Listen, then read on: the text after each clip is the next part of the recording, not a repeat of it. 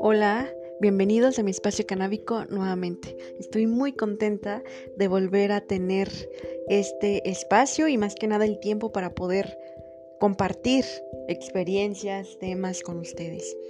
Pues bueno, he estado un poco desaparecida por este medio, pero ha valido la pena tanto tiempo. Uf, no sé ni por dónde empezar, pero bueno. Mi tema, el tema que quise abordar el es el siguiente. Me pasó que fui a la Ciudad de México y hay personas que, les molesta todavía la palabra marihuana. Ok, marihuana. Hay veces que, que se escucha muy invasivo, ¿no? O sea, en la cultura en la que vivimos, más que nada en México, al momento de decir la palabra marihuana, se crea un sinfín de contextos. Entre ellos, vamos a ponerlo, y lo voy a decir textualmente, eh, ratero. Mm, lo ocupan como sinónimo de actos eh, desagradables, por así decirlo.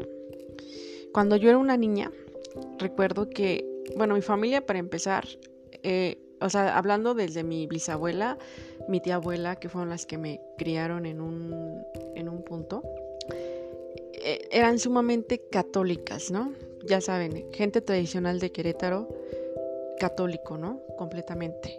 Entonces, cuando yo era una niña muy pequeña, decían al ver a una persona, no sé, en situación ¿cómo lo puedo explicar? Una persona que era un ladrón, ¿no? Por así decirlo, me, gritaban de, mira, ahí va un marihuano. O veían, no sé, a una persona haciendo un acto así delictivo y era un marihuano. Entonces, desde ahí se me empezó a crear una mala imagen hacia esta palabra. Eh, al finalizar, y yo crecí, ni siquiera sabía que era la marihuana para empezar, porque pues yo pensé que era una palabra como ratero, como como un violador o así, ¿no? Me, me, escucharé un poquito intensa, pero es a lo que lo quiero decir textualmente para que puedan, para que me puedan entender. Eh, ya al momento de, pues, que yo crezco, en una época, ahora sí que en mi preadolescencia, yo era o creía ser la típica niña pulcra, estudiosa, que, no, que, que odiaba el alcohol más allá que lo odiaba, odiaba, perdón, como que era malo, o sea, me inculcaron a que era malo, ¿no? Por, por diferentes experiencias que vi con, no sé, que el tío, ¿no? El tío borracho, y era muy desagradable para mí. Entonces eso también en un punto hizo una barrera de miedo, el cual me ayudó a, entre comillas, lo voy a llamar porque, pues cuando, cuando tienes a una niña muy en una burbuja también es malo, ¿no? Al final se va a dar cuenta de muchas cosas y le va a doler más, pero bueno sigo en, el contexto. Entonces, eh, yo crecí con esto y, se empezó a acercar la marihuana a mi vida. Cuando se empezó a acercar la marihuana en mi vida, olvídenlo, olvídenlo cómo lo tachaba, porque yo viví creyendo que era malo, completamente, ¿no? Ya lo entendí. Mm, e, era así como, no, no fumen, no tomen, no, no, no. Entonces un día resulta que ya me invitaron a una fiesta, fumo y dije, ay, solo sentí sueño, así me siento todo el tiempo, pues porque tampoco le di, no viví la experiencia como yo creí. Entonces lo dejé, o sea, realmente ahí comprendí que hay cosas más duras, no más nocivas en el cuerpo. Fue el primer indicio que me hizo cambiar un poco eh, mi vista hacia la marihuana y la palabra. Entonces, pues ya todos mis amigos eran bien marihuanotes, consumidores canábicos, porque una persona me dijo que yo no tenía educación canábica y que debía de llamarles así. Bueno, a lo mejor podría estar bien, ¿ok? Pero también quiero decir algo que, me comentaron, que al momento de decir marihuana forjamos una educación, ¿no? O sea, porque al final es marihuana o cannabis o, lo que sea, pero ahora sí que el uso de la palabra la hace, la hace en el contexto adecuado, pero bueno, ya, sigo. Entonces, este, eh, punto y aparte yo ya me dedico al cannabis, eso ya saben cómo empecé y todo ese rollo, a, los, eh, a las extracciones, a la investigación y pues ya me empapé y ahora estamos aquí.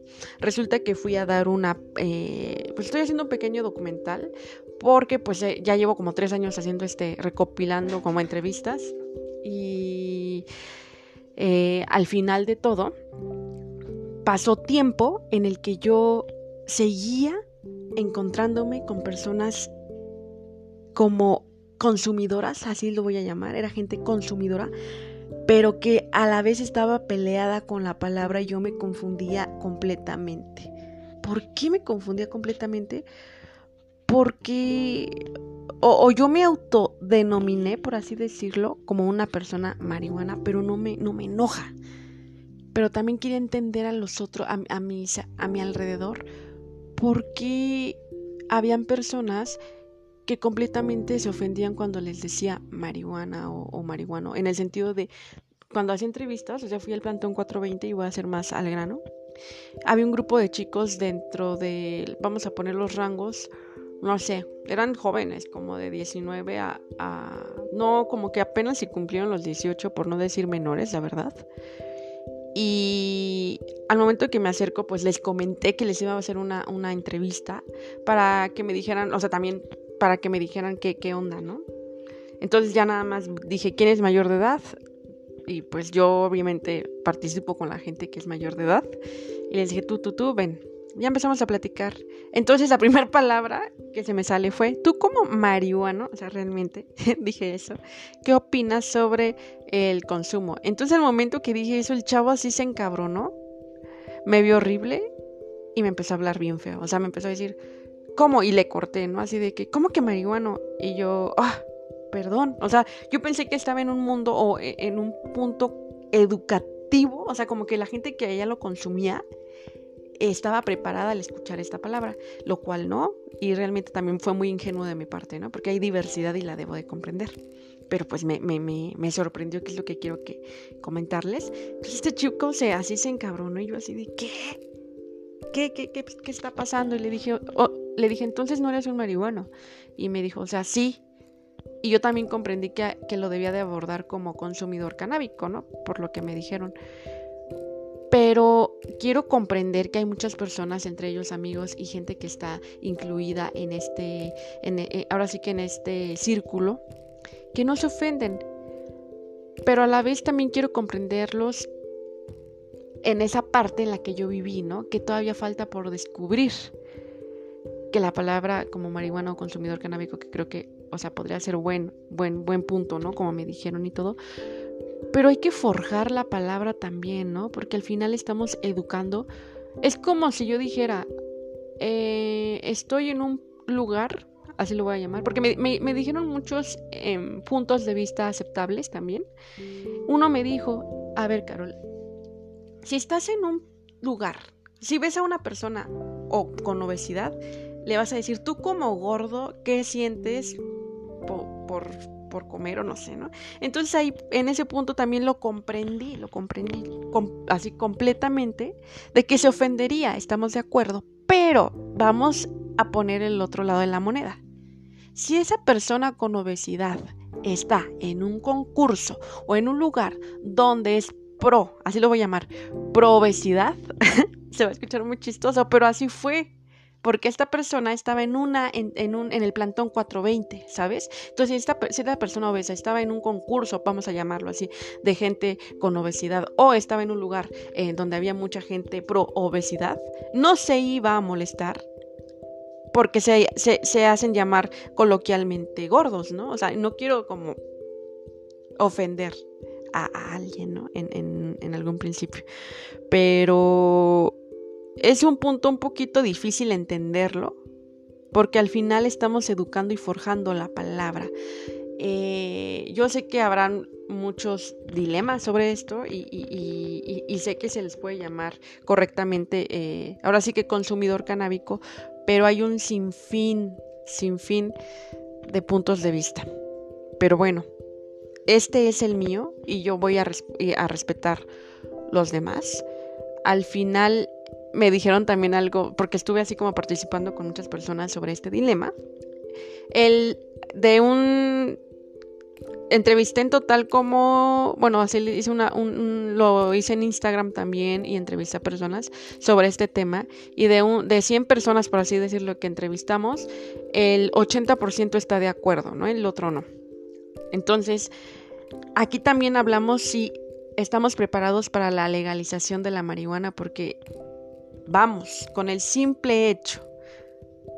Lo dicen, legalización, y escúchenlo. o sea, dicen legalización del cannabis, también he escuchado más la palabra legalización de la marihuana.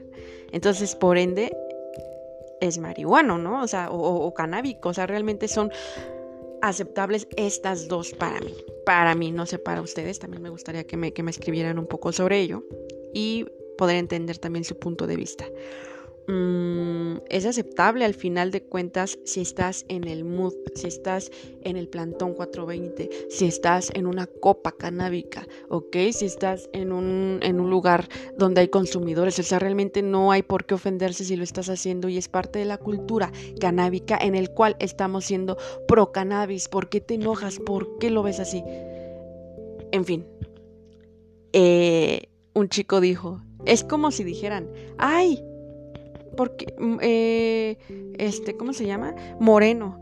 Y va a decir, y te vas a ofender porque te dijeron moreno. A la vez, aquí la palabra o prieto, ¿no? Porque también lleva, lleva este, este sinfín de, de teorías, ¿no? De que, pues sí, lo, yo, por ejemplo, no me ofendería con, con la descripción prieta.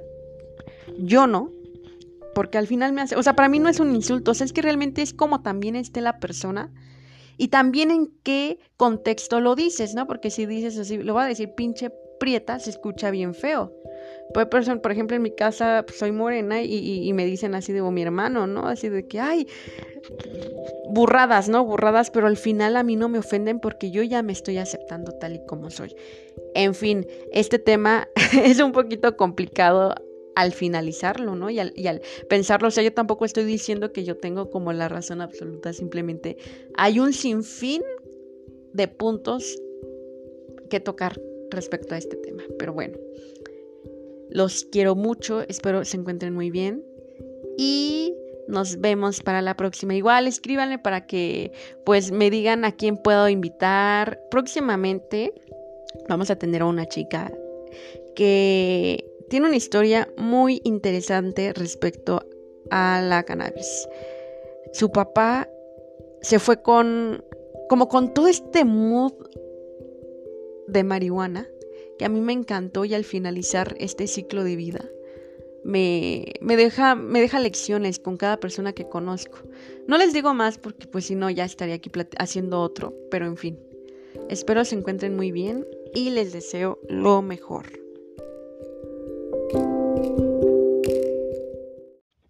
Hola amigos, bienvenidos a mi espacio canábico nuevamente.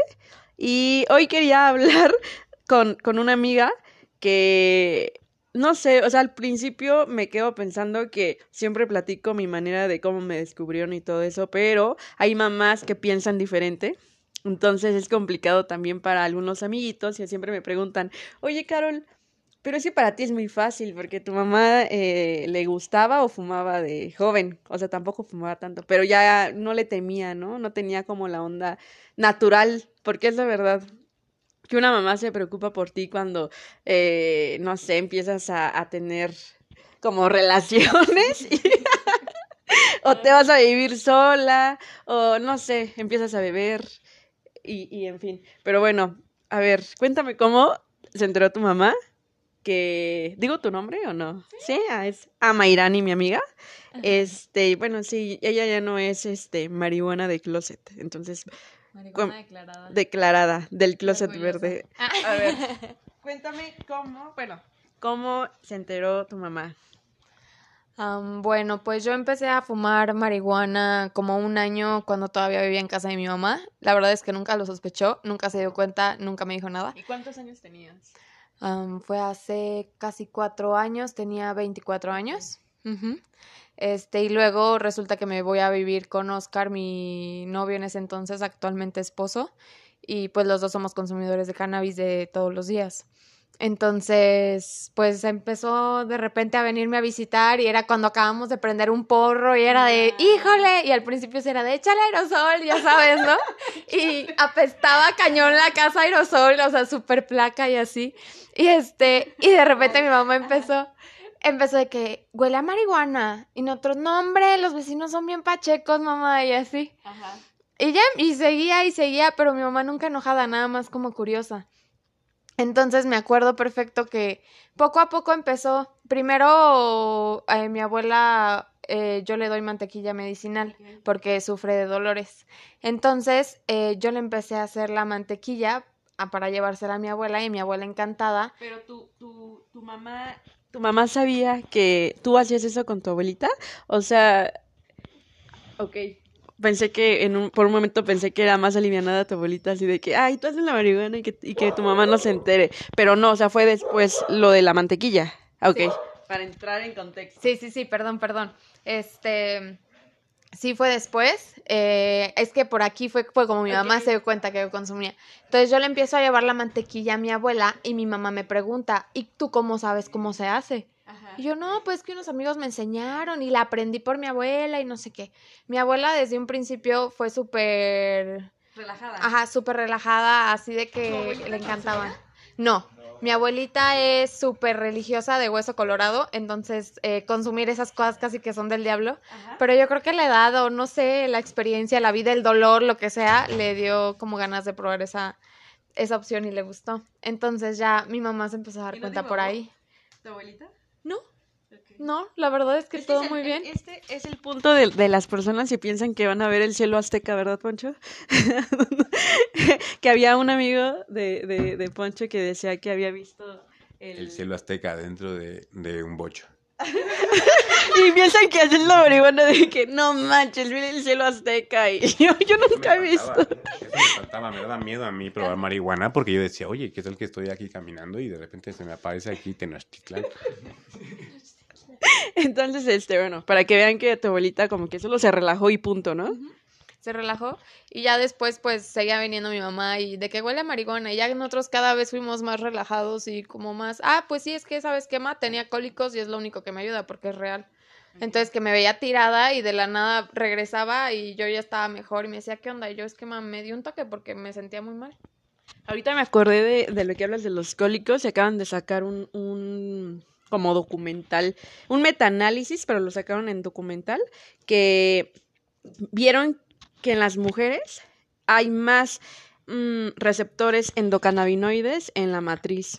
Por eso ayuda mucho a, los dolores y todo ese rollo. Pero lo que más me llamó la atención y es algo que yo estoy en contra, es que hay receptores, más receptores del CBD y yo dije, ah, ya, o sea, yo como defiendo mucho el THC también fue como un despertar. Ahora sí de que darle lugar como tal al, al CBD. Y bueno, ya, sigamos. Este, y pues ya eh, empezó, también una vez plantamos aquí en la casa, de hecho aquí si ustedes entran a la casa, ven dos plantas enormes de marihuana con sus flores y todo. Y empezó a venir y lo empezó a ver normal. Y un día sí me confrontó y me dijo, oye, ¿sabes qué consumes? Y yo, sí, sí consumo. Este, y le di mis razones, eh, mi experiencia. Eh, le digo, trabajo, tengo una empresa, estoy casada, llevo ayuda en mi casa, o sea, hago todo y no me afecta en nada. Al contrario, me ayuda, me hace sentir mejor, me hace sentir menos estresada y demás. ¿Y qué te dijo? Pues fue así como de, pues está bien, o sea, como que ella vio que yo no me perdí así como en la droga como piensan que es, de que ahí que no sales y te la pasas fumando y no haces nada de tu vida. Entonces, este, le demostré que era todo lo contrario y... Y con un pues familiar, no con un familiar no tuviste algún problema, o sea, de que te vieran mal o te dijeran, no sé, algo. No, ok. No, la verdad es que mi familia eh, casi que está compuesta por puras mujeres. Mis tías, mi mamá, mi abuela son como mi núcleo más cercano. Entonces, todas siempre han sido muy abiertas. De hecho, mi tía consume brownies para dormir. Mi abuela sigue consumiendo repostería para dormir. Mi mamá está consumiendo CBD en pastillas. Entonces, como que poco a poco se han dado la oportunidad de ir conociendo y ir viendo que no es malo, sino que tiene muchos beneficios y al contrario está satanizado y que al contrario es una chulada. Pues sí, es un poco es que ah, en ese punto me da la, la, duda de que si en verdad son las familias y, y, las, bueno, la sociedad que no quiere legalizarla o en realidad son las industrias, porque realmente estoy buscando, o sea, tratando de buscar una entrevista donde me digan, mi mamá me dejó de hablar un año por fumar marihuana y no la encuentro, más que en la Rosa de Guadalupe. Cuéntanos de las gelatinas. Un día nos pusimos a buscar capítulos de Rosa de Guadalupe respecto a marihuana y encontramos uno donde salía una chica que, quiero drogarme. que se, se, se- se acercó, se acercó un grupo de personas que consumían marihuana. Y le dijeron, oye, tú eres muy buena cocinando. Y la chica, a todo le dicen así a sus papás. La niña dice, hice una gelatina. Y sus papás, gracias, hija, vas a ser una muy gran chef. La niña hizo gelatina. en tres horas leyendo instrucciones, haces gelatina. Pero bueno, el punto de esto era que decía, la- poco- llegó un momento donde llegaban a una fiesta como canábica y eran así como un montón de chavos, todos así como con cara de que y de idos, diciendo que todos habían comido gelatina y que nunca les iba a faltar la gelatina, así. O sea, realmente hubiera estado divertido, pero No, cuéntale de la hermanita. Ah, no, después de esto, así ya sabes, ¿no? Así sí la niña llegó a su casa y todo después de haberse ya metido en toda la onda de las gelatinas canábicas y cocinó un brownie. Y la abuela lo tapa y le dice, es que yo hice uno para mi familia y uno para mis amigos. El de los amigos obviamente tenía cannabis. Y baja la niña según en la noche y la- una hijita, ¿no? Como de siete años. dice, Ah, que... Ah, voy a ser la primera en probar el brownie. Y que parte del brownie le lo come. Y al parecer la niña comió un chingo de brownie porque tenía mucho, ¿no? Pinches cuincla. Y eran como las 3 de la tarde y se veía jetona. Se veía una niña, ya sabes, ¿no? En la serie le ponen una pinta a una niña como 9 años, ¿no? Y se supone que la niña así se comió dos piezas de brownie, supongo, y se quedó así extra torcida. Entonces lle- llega la hermana grande, la que cocinó los brownies, y le dice así como de, Juanita, levántate. Juanita, Juanita, no, Juanita. Y así va por los papás. Y le dice, papá, eh, creo que comí a Juanita. Le dieron que cociné con marihuana. Ten, ten, ten. Y así los violines, durísimo. Y luego la siguiente, el siguiente flashback ponen ya la familia entera en el hospital, ¿no? Ya Juanita ya despertó por fin, ¿no? Y, y el, la- el doctor así enojado, así de, ¿qué consumió la niña? No, pues, brownies con marihuana, doctor, lo siento. Y el doctor dice, es que la marihuana contiene una sustancia muy tóxica llamada cannabidol. Sí, dijo. Lo- Ajá, y se lo- hasta se lo puse a Carol, míralo, dice eso. Que es una sustancia muy tóxica que contiene la marihuana llamada cannabidol. Y eso lo vio muchísimas personas en cadena nacional y a las personas que a lo mejor no tienen otro alcance, eso es lo que conciben y perciben de esta, de esta planta, ¿no? Pero el punto es que llegó un momento tan ridículo que al final, ya sabes, ¿no? Les dio el aire de la Rosa Guadalupe y ya nadie quería cocinar con marihuana. Pero también me da mucha risa que cuando la niña estaba buscando en hacer... No, pues dejaban la marihuana. Pero la- la- la- me acuerdo cuando la niña estaba buscando hacer cocinar con marihuana, encontré una página web donde decía gelatina con mois, así entre paréntesis M o M O I S, mois. Es como de gente de la Rosa de Guadalupe, no chinguen, denle aunque sea 200 varos al güey que hace esos pinches prompts. Se pasaron de verga. Bueno, comunico a Chiqui. Ahorita, ahorita me acordé de, de tu amigo Pablo que había fumado por primera vez. Ah, y que quería que lo cuidaras mientras dormía para que no se ahogara con su propia lengua. ¿En serio? Mira, platícale rápido. Escucha. Sí, es que tengo un amigo, pero es así, la persona más inteligente que conozco. Es súper genio, es como así, súper brainiac. Y así, cuando tomamos así materias súper difíciles, y él todavía tomó materias extra de las difíciles y sacó 10. El punto es que él quería probar la marihuana, pero él es una persona más sana y nunca ha fumado tabaco ni nada. Y él quería, ah, pues, probar esto, ¿no? Y un día llegó la casualidad que un muchacho me vendió galletas de marihuana. Y compré como tres o cuatro para regalar, repartir a mis amigos, así. Y llegó y, y en cuanto llegó a mi casa me dijo así, de, voy a dejar unas chivas en el refri. Y dijo, ¿qué es eso? Y dije, son galletas de marihuana. Y luego, luego le brillaron los ojitos, así, yo quiero probarlo. Quiero probarlo. Sí, wow. Como que así no puedo fumar, sin fumarlo, ¿no? Así, adelante, chingate una. Y se comió una. Pero pues yo la verdad no tenía tanta experiencia como con comestibles. Yo no sabía que tardaba un ratote en pegarse, ¿no? Y yo dije, la verdad, puede que el efecto sea muy leve o a lo mejor también estafado, ¿no? No, me dijeron eso. Y Pablo se sintió un poco defraudado.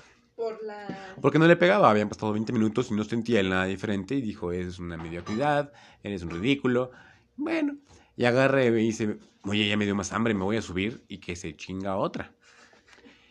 Entonces de repente baja Pablo y me dice así como de, oye, como que no me pega. Me voy debería chingar la última que tienes ahí. Y que se comió la última. En ese inter me marcan unos amigos y me dicen, estamos, estamos en un bar, deberían de venir. Y le dije, Pablo, ¿qué onda? Vamos a un bar. Y yo me estaba como que medio hartando de Pablo. Y ya, como de, bueno, vamos a un bar. A disfrutar la vida, ¿no? Y fuimos con unos amigos. Y llegando con mis amigos, a Pablo, ¡pum! Le pegan las tres galletas de golpe. Estábamos así como en un antro. Pablo estaba desesperado buscando un mesero que le trajera un vaso con agua. Al parecer, nadie tiene vaso con agua. Te la venden. Y Pablo estaba demasiado, demasiado, demasiado fuera de sí como para poder usar su tarjeta. No sabía ni dónde estaba. Me pidió que lo sacara de ahí. Y ya lo llevé a su casa. Lo llevé a su cama, lo dejé ahí y me dice, no me dejes, cabrón. Y dije, órale, pinche Pablo, no te empieces acá, gana, ¿no? Tampoco, estudiamos juntos. De repente me dice, no, güey, no seas puto. Y me dice, no, güey, me voy a ahogar con mi propia baba y mi propia lengua. Quédate, por favor, no te vayas. El chiste es que tuve que esperar a que se durmiera para poderme largar de su casa porque no me dejaba irme creyendo que se iba a ahogar con su propia lengua. Pero sí, reflexión de todo esto, cuidado con los comestibles. Denle tiempo. Pero bueno, este.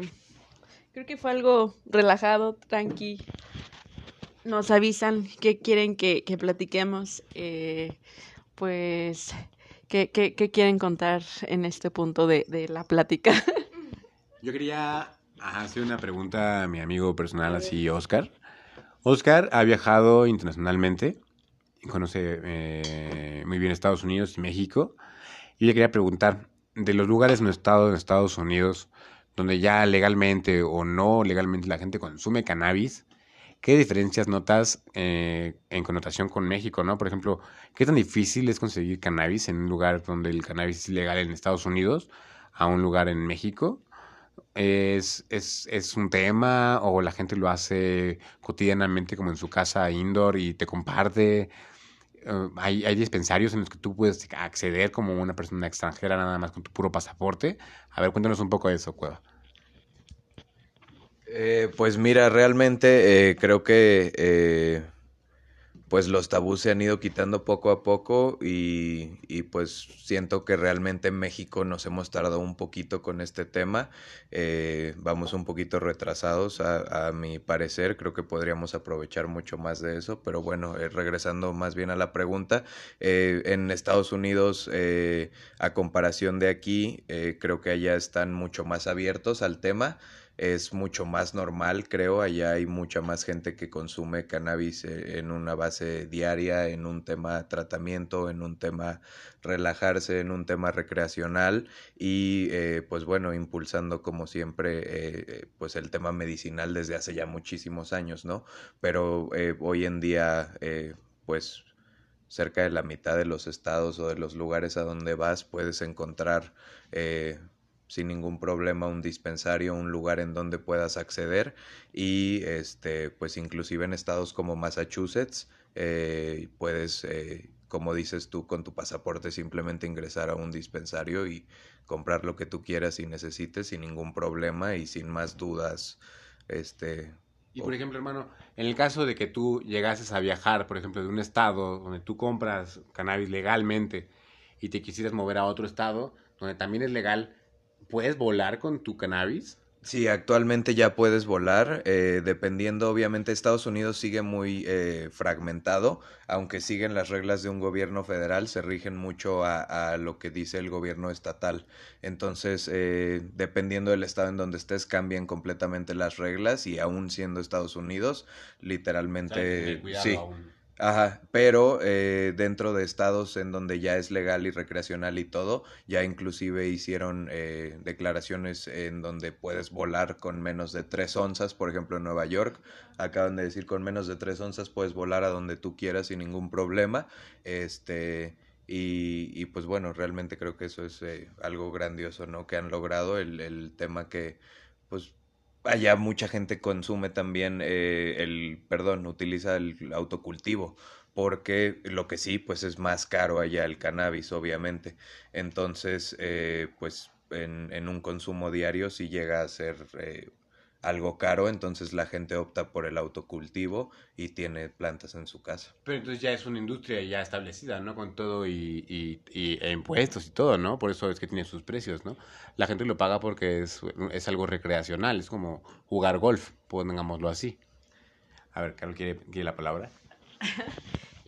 Por ejemplo, yo había escuchado que, que cuánta variedad hay en cada dispensario. Es real que, por ejemplo, hay una genética en todos, o sea que es como comprar en cualquier Oxxo, no sé, un ejemplo, si hay cookies, una, una cepa, en todos los dispensarios habrá cookies o si hay diversidad de cepas. Pues bueno, hasta lo que me ha tocado ahorita, bastante diversidad eh, dentro de los dispensarios a los que vas, eh, inclusive realmente el, tema de la atención creo que lo han hecho muy bien.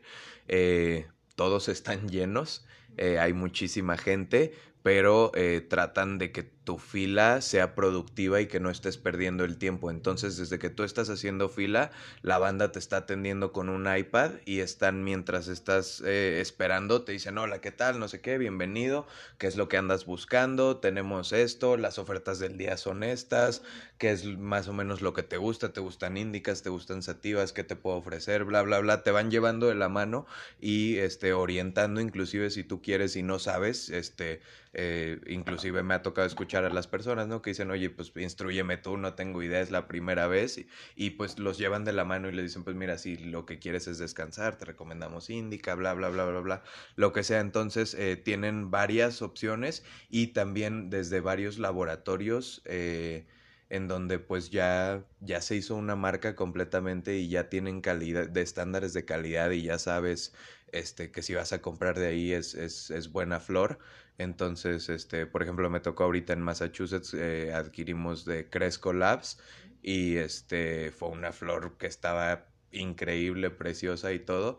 Eh, pagamos, creo que fueron 80 dólares por el cuarto. 1600 pesos. Perdón, el octavo, son 3.5 gramos el octavo. Eh, y este estuvo deliciosa hasta le traje un, un cogollo a ama porque este este realmente estaba muy muy rica. Para ti para ti muy rica eh, qué es o sea Diferente tanto de la, de la- de cannabis nacional. Ajá o sea qué le ves de ¿Qué diferencia hay Hay diferente- diferencia, hay diferencia ya en, en cómo se cultiva, que se haga ya industrial. Ah, Por ejemplo, piensas que, por ejemplo, una empresa como Malboro, si llegase a tomar pie en, en esta industria y llegara a, por ejemplo, yo supongo que, el, bueno, sí consumo tabaco, ¿no? Pero no conozco tanto esta industria. Pero, por ejemplo, yo supongo que el tabaco que contiene un cigarro no es el mismo que el tabaco que lo cultiva alguien y lo fuma por fuera, ¿no? Por eso hay gente que prefiere el tabaco artesanal. Me imagino que ha de ser un caso muy parecido, ¿no? Ha de haber gente que cultiva cannabis en, en Estados Unidos y lleva dispensarios, son ondas ya muy específicas, muy bonitas, por eso es caro, ¿no? Pero, por ejemplo, ¿crees que podría llegarse a normalizar a nivel Malboro en este país, como, como en, por ejemplo, supongo que ya no tarda en Estados Unidos, ¿no?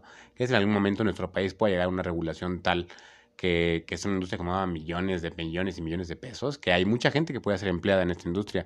¿Tú qué opinas, Cueva, que has visitado estos países? Mira, yo creo que eh, realmente vamos tarde. Creo que deberíamos de ser el mercado de Latinoamérica. Eh, en, en Canadá es legal desde hace ya muchos años. En Estados Unidos es legal ya desde hace muchos años. Eh, porque aquí no, realmente nos estamos tardando, eh, no veo el sentido de por qué no hacerlo. Y el tema de los precios y todo es como lo comentas, tanto la calidad de lo que están haciendo, que la gente está cultivando con buenos nutrientes, que le está invirtiendo a la tecnología, que le meten las mejores lámparas, los mejores cuidados, etcétera, etcétera. Y eh, también el tema de los impuestos, están recaudando muchísimo dinero de impuestos.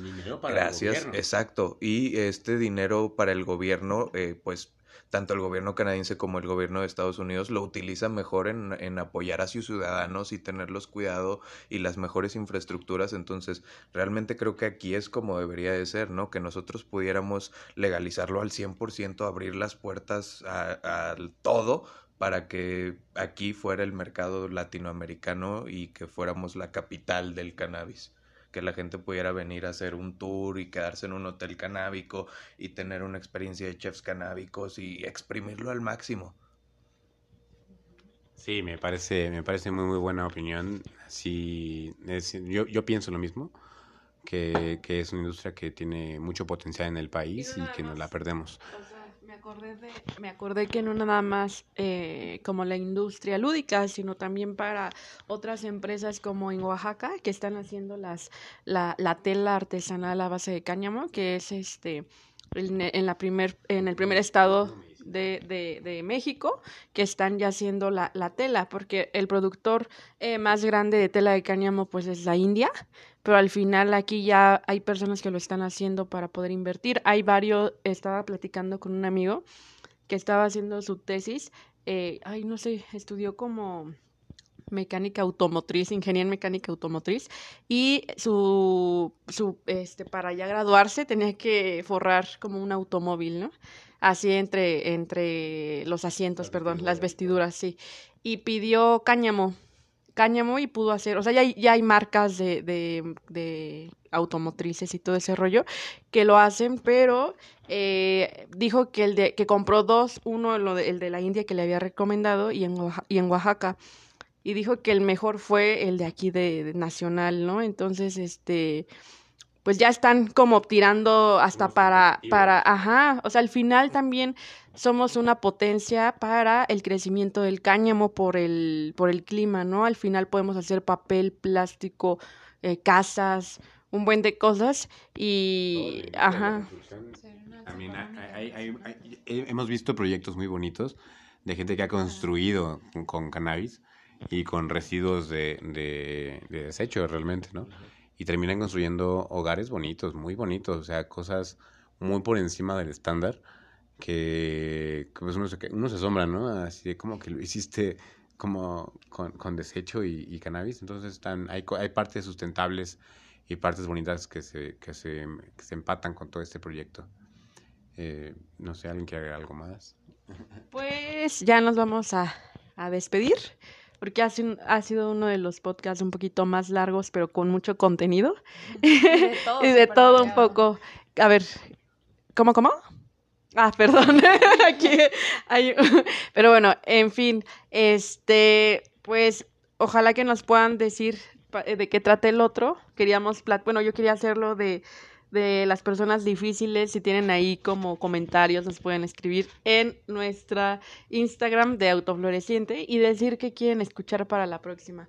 Pero bueno, pues eh, agradecemos a, a, nuestro amigo Oscar y a Mairani que nos, ah, y a Poncho, que nos platicaron un poco de sus experiencias y nos vemos a la próxima. Adiós amiguitos, los quiero mucho. Hola amigos, bienvenidos a mi espacio canábico. El día de hoy tenemos a nuestro amigo Víctor. El día de hoy quiero tocar como el, el, punto de la parte que les he estado comentando de los pachecos funcionales. Para mí un pacheco funcional que es, es una persona que sí consume, eso ya es dependiendo de la persona lo que quiera consumir, pero pues tiene eh, alguna empresa o, o, es muy trabajador, X, ¿no? O sea, el punto es de que dan el ejemplo eh, ahora sí que a todas las personas y quitar ese, ese estigma más que nada que nos, ha, que nos han pintado, ¿no? Eh, que son unos huevones, así le voy a poner, que no ayudan en su casa, son rateros, o sea, todas las agravantes posibles a un Pacheco, ¿no? Eh, cuando, siempre he dicho y lo voy a decir aunque se cansen, Ay, hay, cuando hay un, hay un ladrón y le dicen, mira, ahí va ese marihuano, en vez de, ahí va ese ladrón, ¿no? O sea, ya hay muchos, muchas etiquetas aquí. Pero bueno, Víctor, platícame un poco de ti, cómo te preséntate, cómo te, ¿Cómo fue tu primer consumo? ¿Te, ¿Te dio la pálida? ¿Viste como Poncho y yo nos reímos el cielo azteca? Que no creo que sea verdad eso, o sea, nada más te relajas porque mucha gente piensa que fumas y ves elefantitos este, rosas, ¿no? Ay, no, no, no, o sea, yo solo me relajo, pero ¿cómo fue? ¿Por qué fumas? A ver, dime un poco de ti, Víctor. Mira, eh, hola, ¿qué tal? Mi nombre es Víctor eh, y pues yo empecé como por ahí ya, pues tarde, ¿no? O sea, yo no empecé en mi adolescencia porque la verdad, pues había muchos estigmas de... En, eso, en esa época, pues, estamos hablando de los años 90, ¿no? Donde todavía la, la gente, pues sí, estaba muy espantada, ¿no? Y solamente cierta sociedad, ciertos... Eh, ciertas personas pues la consumían, ¿no? Pero pues no, no tenían el conocimiento, quién sabe, ¿verdad? Como tal para este, saber diferenciar entre una droga y otra, ¿no? O entre una este, planta de marihuana y otra. Pero pues yo empecé pues ya como por ahí de los 28 años. Ajá. De hecho, eh, yo estaba viviendo en Ciudad Juárez todavía, en la frontera. Y fue, pues mi primer consumo fue allá, ajá, pero no le agarré como el gusto. Y quiero, o sea, hacerte una pregunta, ¿cómo conseguiste? O sea, ¿fue como por un dealer o habla, un amigo te... Ajá, eso Pues me interesa saber. No, pues por un amigo que me invitó a fumar, sí, no tanto por un dealer al, al principio. Y pues dije, no, pues a ver cómo sabe y no, no me gustó y ni siquiera le di el toque, ¿no? Y, sí me espanté un poco porque pues, con una fumada quería saber qué es lo que pasaba. Entonces ya me mudé a, a Querétaro, pues, eh, yo estuve viviendo en Jalpan dos, dos años allá, do- del 2008 al 2010 y eh, yo estuve trabajando allá en una estación de radio, porque yo también me, me dedico a todo lo que es radiodifusión y todas estas ondas, ¿no? De, de la radio. Y, y al salir ya del turno, mis compañeros, pues ya nos fuimos de fiesta y me invitaron un, un porro ajá, y nos lo rolábamos. Y, pero ahí sí le di el toque. sí, no, y pues al principio no sentí mucho el efecto, pero sí, este, ya empezaba ahí como que a gustarme. Y Oye, antes, o sea, te, te interrumpo, pero ¿qué fue lo que te gustó? Es lo que quiero saber. ¿Por qué seguiste el consumo? Porque déjame decirte que hay gente que consume por eh, seguir, ¿no? A, a sus amigos. Porque yo al principio me pasaba de que me daban y yo decía, ay, yo no siento nada, yo solo tengo sueño y así me siento toda la vida con sueño. ¿Para qué quiero tener más sueño? Y realmente me di cuenta que era por seguir a una bola de amigos y era una farola en ese momento, ¿no? Y ahora lo hago porque me gusta. Por, ¿Tú por qué? O sea, ¿por qué si seguiste consumiéndolo? ¿Qué, qué sentiste, no? Sí, pues como a ti te pasó, eh, yo lo yo consumí por este estar en la onda, ¿no? Estar eh, eh, sí y pues ya te digo, ya me vine para acá a Querétaro y fui a fiestas y así, luego en- entre amigos, ¿no? Y conocidos, oye, tengo aquí un un porro, ¿quieres? No, pues sí, este y ya, o sea, pero no supe qué estaba fumando en ese entonces. O sea, y ya empecé con el paso del tiempo a pues a investigar un poco más sobre los tipos de cannabis. Y, fíjate, eh, me llamó la atención tanto que dije, no, pues quiero conseguir a un dealer. Quiero, ah, y a través de un amigo que, es- que tenía una cafetería Ajá, ahí en Los Arcos.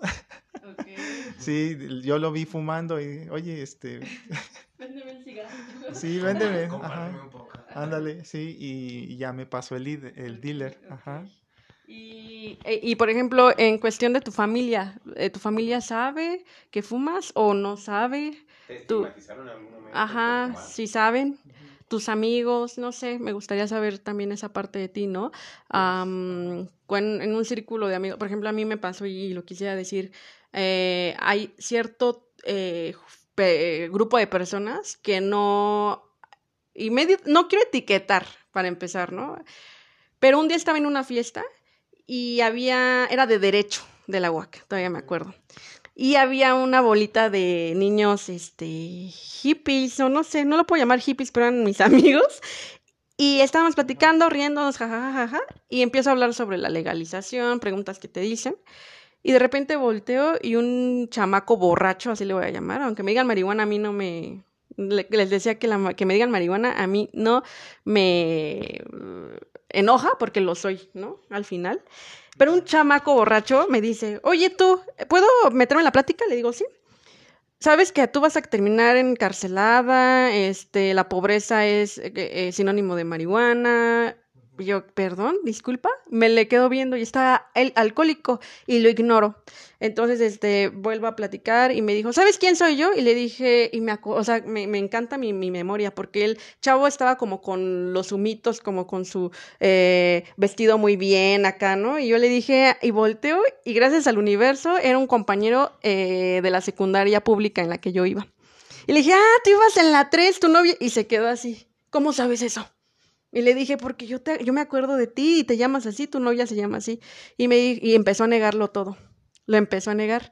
Entonces se acercó un, un grupo de chavitos este, de, de la facultad de, de, Derecho y empiezan a decir, déjala, va a terminar así, shalala. pero todos estaban alcoholizados. Ahí lo que quiero entender que en ese contexto a la vez, yo fui también, eh, no puedo decir humillada porque no lo sentí, pero sí como es, ¿cómo se dice? Ya se me olvidó la palabra, como...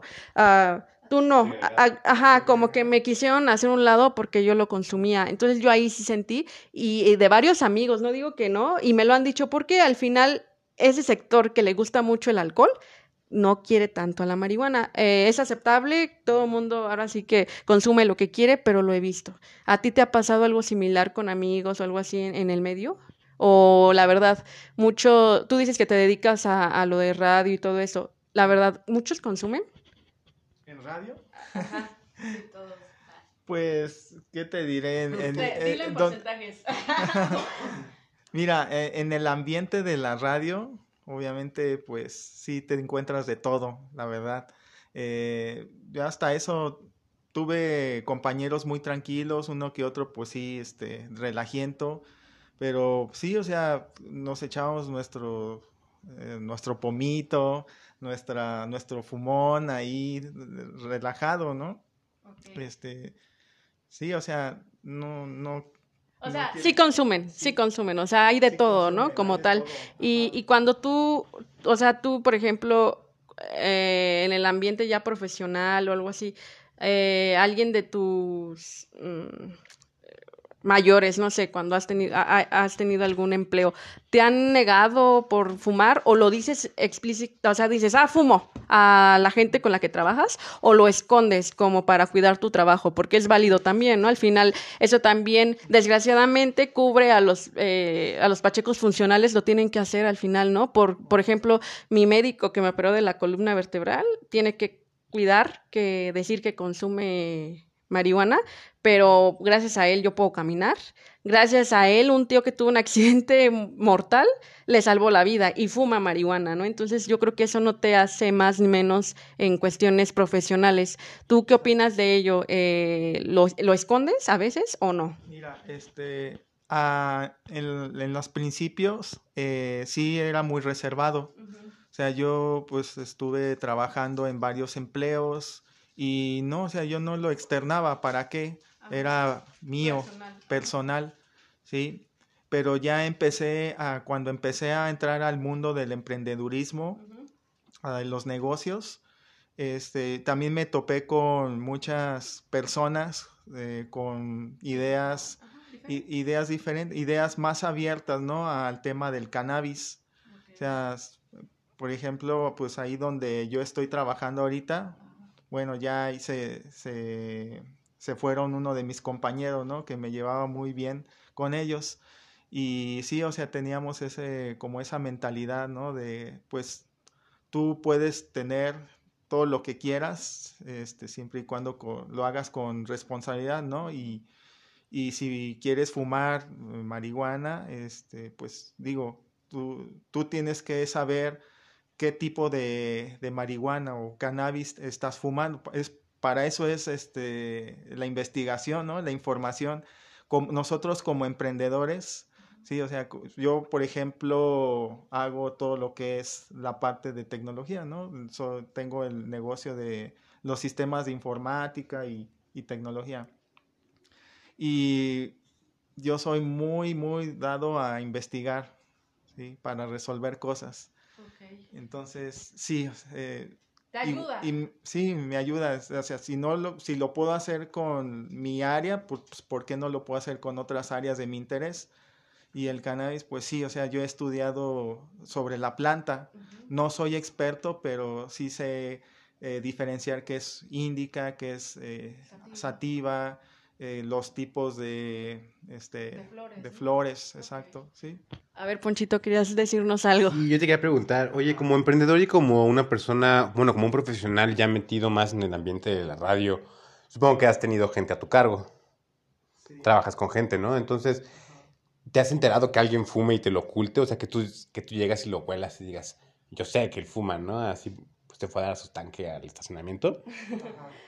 ¿Cómo reaccionas tú ante una persona que como que lo intenta esconder? ¿Eres abierto y le dices, no, no te preocupes, yo entiendo? O, o, o, te llevas más hacia políticas de la empresa? ¿O cómo manejas eso, dependiendo en dónde estés? Mira, que pasa es que eh, yo soy independiente, ¿sí? no tengo alguien a, que me esté, pues... sí, órdenes, ¿no? Soy, soy mi propio eh, líder, ajá, en ese aspecto.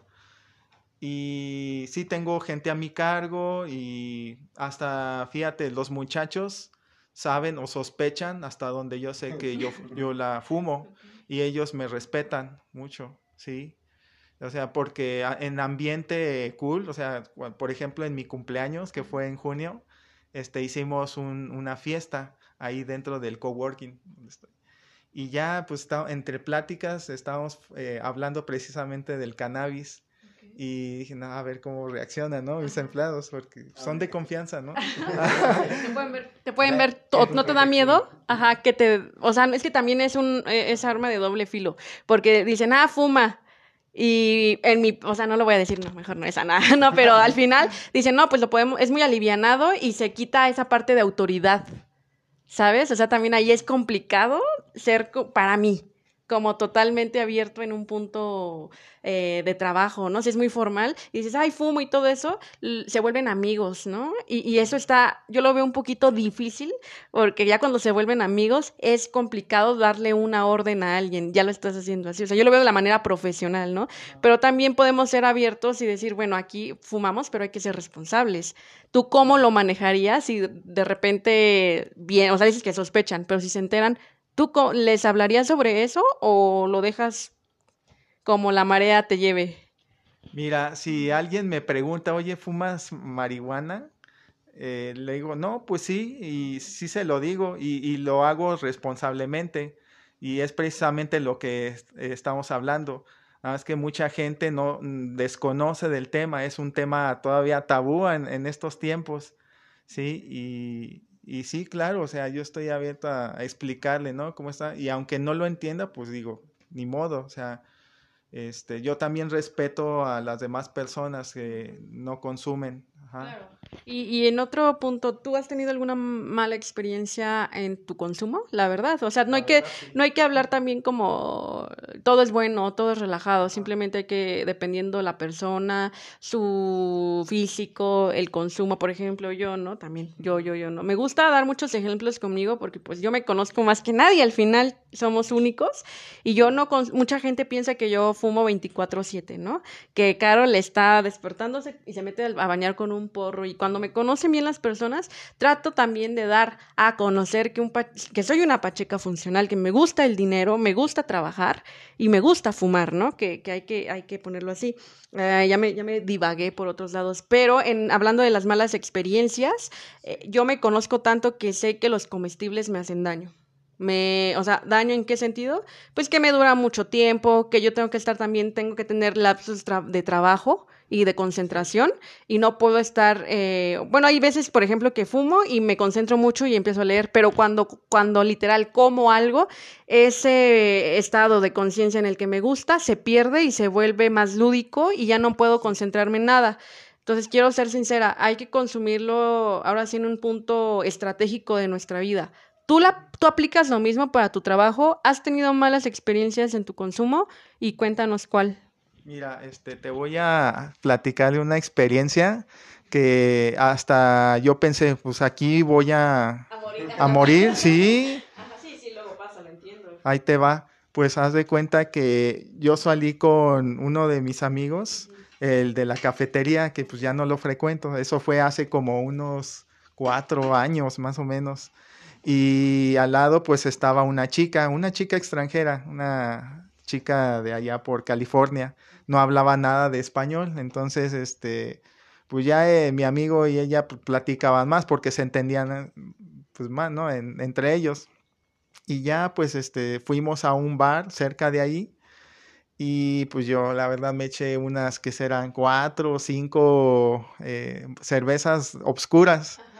y ya empecé así como que a ponerme borracho, la verdad, y de ahí empecé a fumar. Ajá.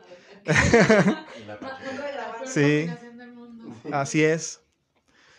Pero sí, o sea, yo no sabía que la combinación del alcohol, porque también depende del tipo de alcohol, ¿no? O sea, te puedes echar una cervecita artesanal y, puedes fumar a gusto, ¿no? Pero no, o sea, yo me eché este, cuatro o cinco, ¿no? Y, y, la cerveza pues tiene formaldehído también, la cerveza comercial.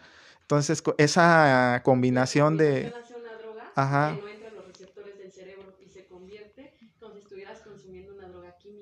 Sí. Y me dio la pálida.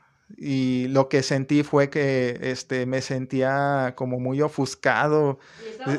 ¿Y está, ajá, No, pero salí del bar ah, y mi amigo pues manejó en su coche y yo iba en la parte de atrás y sentí como una sensación así como de, ah, ¿cómo se les llama cuando estás así todo... ¿Como de ansiedad? De ansiedad, sí de eso, una sensación así muy, muy horrible, ¿no? Y, mis manos empezaron a temblar. Y ya que me vieron atrás me dicen, oye, ¿qué te pasa? pues este, no me siento bien. Que haz de cuenta como que se me estaba chupando la piel, así como que... Como que se te sube el muerto.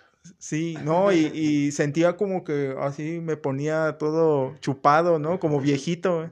Dije, ¿qué onda? Yo no estoy así. Y le dije, no, ¿sabes qué? Eh, eh, bájame de aquí, bájame y no sé, dame agua, dame algo, ¿no? Y se bajaron ahí y me, compraron agua ahí en una de esas tiendas eh, de, Oxxo, ¿no? Unas tiendas de, de, ese tipo.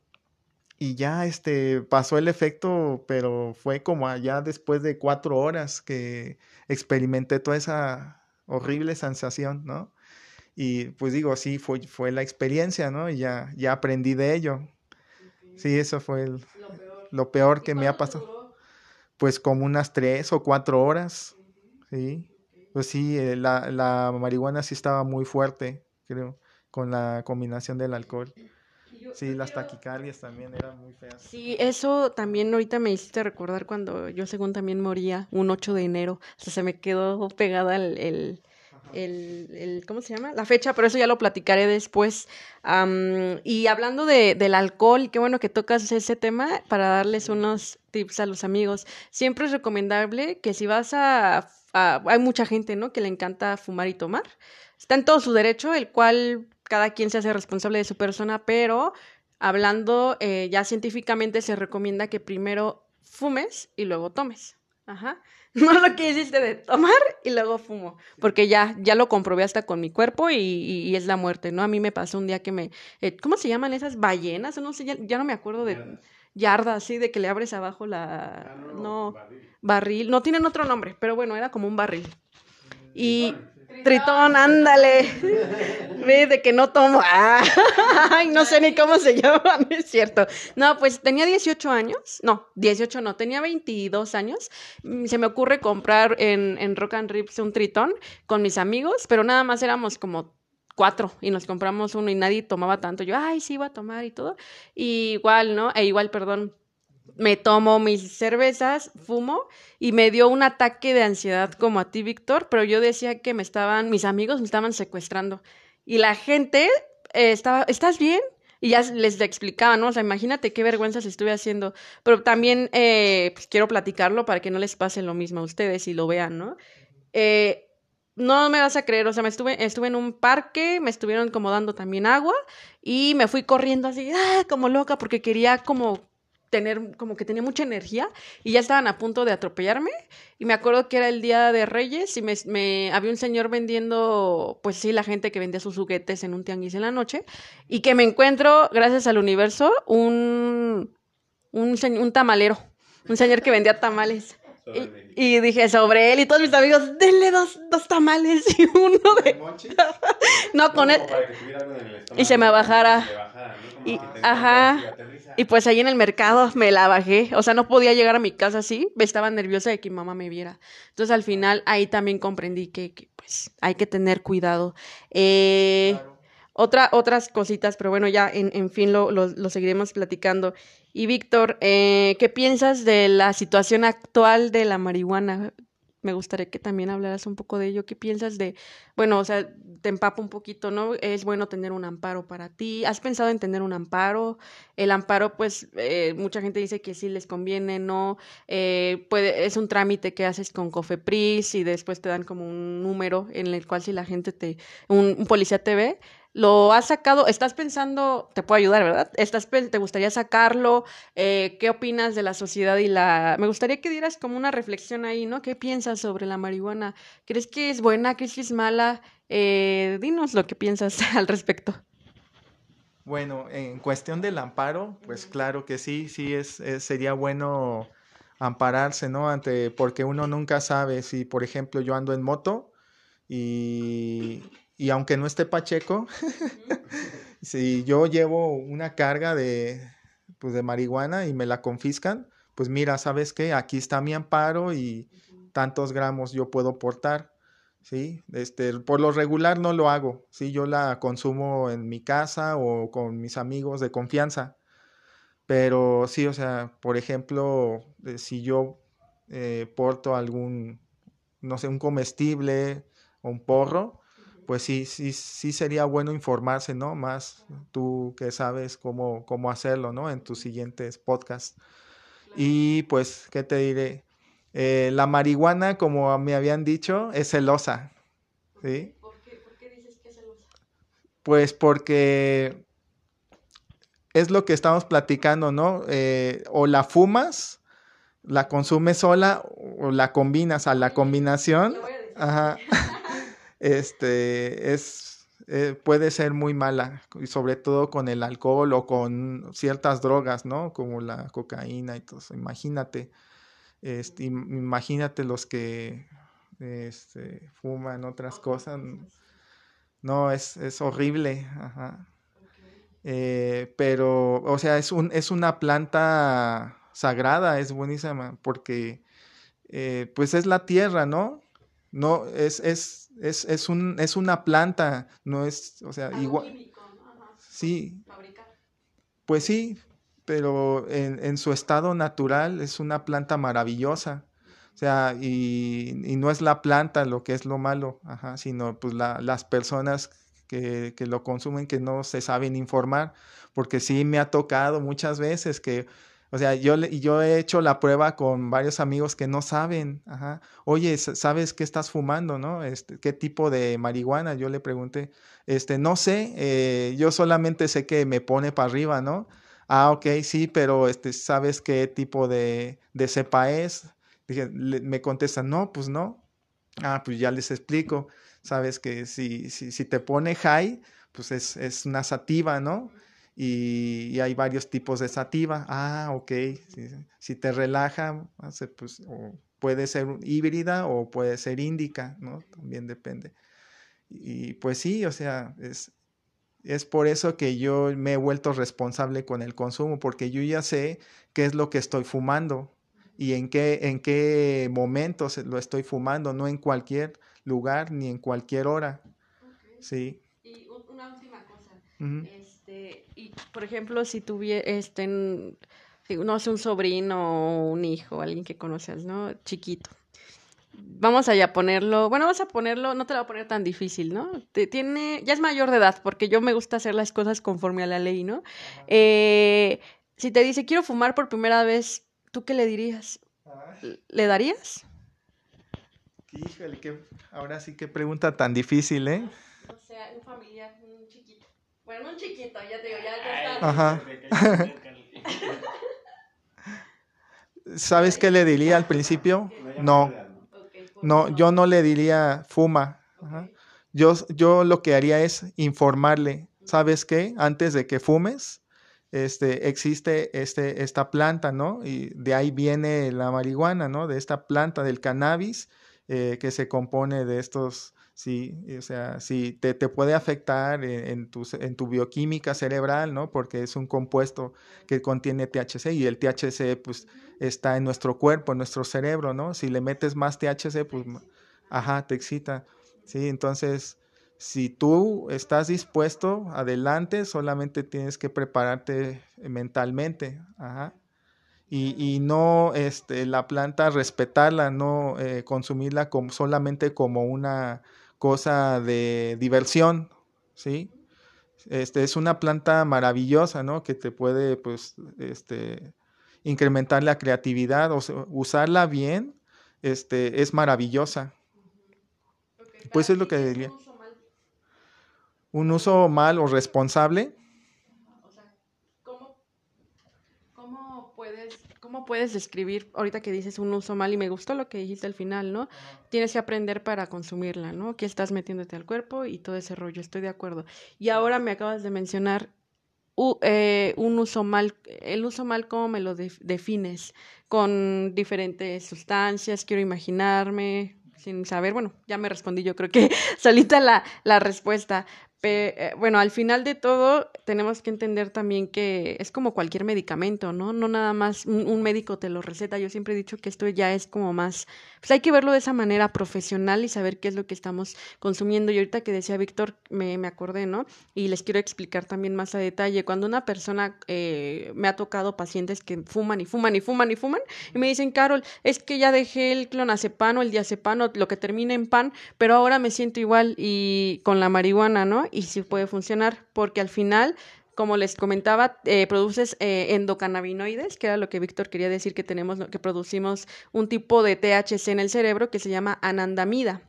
Entonces la anandamida se mete al torrente sanguíneo el THC y le dice, hermanita, eres tú, porque tienen receptores iguales, entonces se abrazan y con un punto, en un cierto punto hay una medida donde no manches, cuando fumas te ríes, te carcajeas porque estás sacando mucha nandamida, porque el THC está diciendo, ya estoy aquí, y la nandamida luego, luego siente que está el THC y sale, pero ¿qué pasa si ya te chingas, perdónenle la palabra, una cajetilla king size de porros, va, va a salir mucha nandamida, nandamida y después de felicidad, felicidad se va a pasar lo que es el pico de ansiedad, porque estás tan ansioso que ya te da ansiedad, ya no es felicidad. Entonces eso es muy importante también que todos los jóvenes o las señoras o quien consuma lo sepa porque pues abusamos de una sustancia y como todo, ¿no? Todo en, todo en exceso es negativo. Eh, no sé, alguien que quiera opinar una última cosa ya para finalizar, Víctor. Pues yo creo nada más que como todo, ¿no? Tiene su, su uso responsable. Por ejemplo, si yo me considero, ¿no? Como una persona que fuma y es funcional, yo me levanto todos los días a las cinco y media de la mañana, aunque te burles, sí. Sí, yo sé mi mala suerte, mi mala suerte. Y, y, pues puedo funcionar, ¿no? Lo uso como un relajante. A mí, yo lo, uso por, por, un problema de ansiedad. Qué, qué, haces para que vean que al final, o sea... Yo trabajo en un call center y pues estoy atendiendo como múltiples eh, cosas al mismo tiempo, ¿no? Entonces de repente estoy atendiendo como nueve cosas en inglés y estoy como mandando correos, recibiendo información, mandando cosas, consultando, cambiando horarios, checando en diferentes zonas horarias. Pues no es una tarea fácil, ¿no? Entonces hay veces que lo hago hasta fumando y pues no afecta mi desempeño, ¿no? Hasta hecho me han dado bonos, pero... eh, pues no sé, como cada quien le encuentra el uso bueno a, a, esta flor, ¿no? Y es una medicina y, y como nos decía Víctor, ¿no? Que también no, no, debe ser pasada como tal, como, como algo simple y vano, ¿no? Sino también tiene su trasfondo y tiene su, su onda para investigarle. Pero bueno, podría ponerme yo a hablar seis horas sobre cannabis, ¿no? Sí, sí, hay mucha tela de dónde cortar, ¿eh? ¿eh? incluso yo este, la uso también para el deporte, ¿sí? o sea, en ciertas dosis, porque estar fume y fume. Eh, he escuchado de gente que la usa para estudiar. Sí, es que, se puede usar. Antes de leer, porque en ese momento en el que estás arriba se te llega a pegar más información. Sí. Entonces lo usan para gente que estudiaba, creo que Derecho. Creo que gente que estudiaba Derecho, perdón. Me alejo un poco del micrófono porque no soy tan moderna. Pero bueno, ya nos despedimos, amiguitos. Eh, Víctor, otra cosa, ¿estás bien? ¿Crees que te falta algo por opinar? No, pues, estoy bien. Digo, este, ya por último, eh, me ha eh, ayudado también para este, cosas muy creativas sobre lo que es otras áreas, ¿no? Que no tienen que ver con la tecnología ni el emprendedurismo para el deporte me ha ayudado bastante, ¿sí? porque de ahí saco varias estrategias. Yo juego básquetbol Y sí, me ha hecho uno o dos fumadas, nada más, una o dos y ya, o sea, nada más. Y ya con eso empiezo este, a sacar varias jugadas y me va muy bien, o sea, sí, sí he practicado el básquetbol constantemente, ya no he dejado, este, y sí, también me sirve para leer y, y yo quiero hacer un libro también con eso. Eso me inspira, el libro y, pues los podcasts, ¿no? Como el tuyo. Perfecto. Sí. Pues ahí. Pues bueno, ya tuvimos a Víctor. lo, lo, ¿cómo se llama? Nominamos como, eh, como uno de los pachecos funcionales. Eh, eh, me gusta yo primero observar a las personas porque pues hay infinidad de gente, ¿no? Hay infinidad de personas que dicen es que yo he tenido gerentes de hoteles, les digo, hay infinidad de médicos en el closet verde, pero a la vez se entiende que estén en el closet verde porque pues es su trabajo, ¿no? Es su trabajo. Imagínate que digan, te van a operar, ajá, su vida, como dice Mayrani, te van a operar del cerebro y, y, que te diga te acabas de fumar un porro, pues no, es un poquito complicado asimilarlo tú como paciente. Ese se entiende, ¿no?